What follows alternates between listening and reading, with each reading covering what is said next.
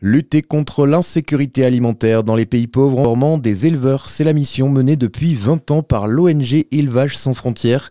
L'association intervient notamment en Afrique, mais aussi en Haïti ou encore dans les Balkans. Son slogan, offrir un animal, c'est sauver un village, familial, comme l'explique Pauline Casaleno, directrice d'Élevage sans frontières. Et donc déjà, quand je dis on vient, ça vient en complément d'eux, pour moi, c'est ça apporte déjà une, une diversification de l'activité.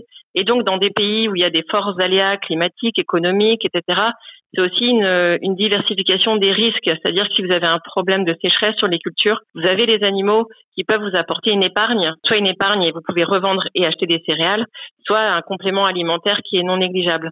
Donc c'est dans cette dimension de, de, de voilà de diversifier les risques, diversifier les sources soit alimentaire, soit de revenus, que l'élevage joue pour nous ce rôle de filet de sécurité est vraiment très très intéressant euh, à développer.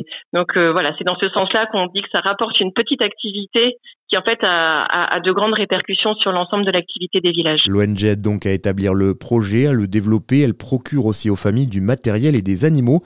Elle a aussi introduit dans ces villages un dispositif de solidarité intitulé Qui reçoit donne. C'est un, outil, un concept euh, auquel on est très attaché, euh, qui est un peu notre euh, ADN de départ, on va dire, et notre ce qui nous différencie des autres associations. Donc le principe en lui-même, le Qui reçoit donne, c'est pour décrire notre microcrédit en animaux. Donc c'est pas du microcrédit en argent monétaire, mais c'est bien du microcrédit en nature.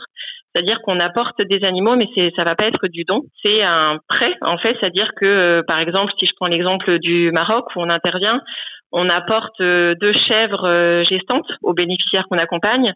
Et une fois que les chèvres ont fait des petits et des petites, parce que c'est comme là c'est des chèvres laitières, c'est les femelles qui qui sont les plus intéressantes. Les femmes qui ont reçu deux chèvres vont donner deux chevrettes issues de leur élevage à une femme bénéficiaire qui va du coup elle aussi euh, bénéficier de l'appui du projet euh, par la suite. Et euh, pour nous, c'est un principe intéressant pour beaucoup de raisons. Déjà, de façon très pragmatique, nous, ça nous permet de faire un effet boule de neige sur un investissement qui coûte cher, les animaux à l'achat, parce qu'on les achète en localement. Donc, ça nous permet de, voilà, au lieu d'appuyer 30 bénéficiaires, d'en appuyer 60, voire plus, si toutes les femmes sont en capacité de, de rembourser. Ça permet aussi de, de fidéliser, de responsabiliser les, les bénéficiaires qui qu'on accompagne puisqu'ils savent qu'ils doivent rendre euh, rembourser ce microcrédit en nature et donc ils sont à mon sens d'autant plus assidus euh, pour suivre les formations, intégrer et appliquer les recommandations techniques puisqu'ils ont ce cette redevabilité euh, aussi vis-à-vis du reste du village. Hein. Les autres les futurs bénéficiaires savent que euh, leur tour vient à condition que les premières vagues de bénéficiaires euh, remplissent leur contrat, euh, soignent bien leur élevage, aident les petits et donnent les petits aux suivants. Donc c'est vraiment un principe qui est très dynamisant à mon sens et crée euh, cette euh, solidarité aussi dans les villages où on intervient. Parfois c'est pas facile hein, parce qu'on c'est se séparer d'animaux que, que, les éleveurs ont, ou les éleveuses ont fait grandir, mais on sent aussi beaucoup de fierté de transmettre et c'est de et souvent les paroles c'est ben maintenant c'est à ton tour c'est à ton tour de réussir et puis tu verras si tu te t'occupes bien de tes animaux comme moi, tu pourras euh, avoir un élevage qui réussit, etc.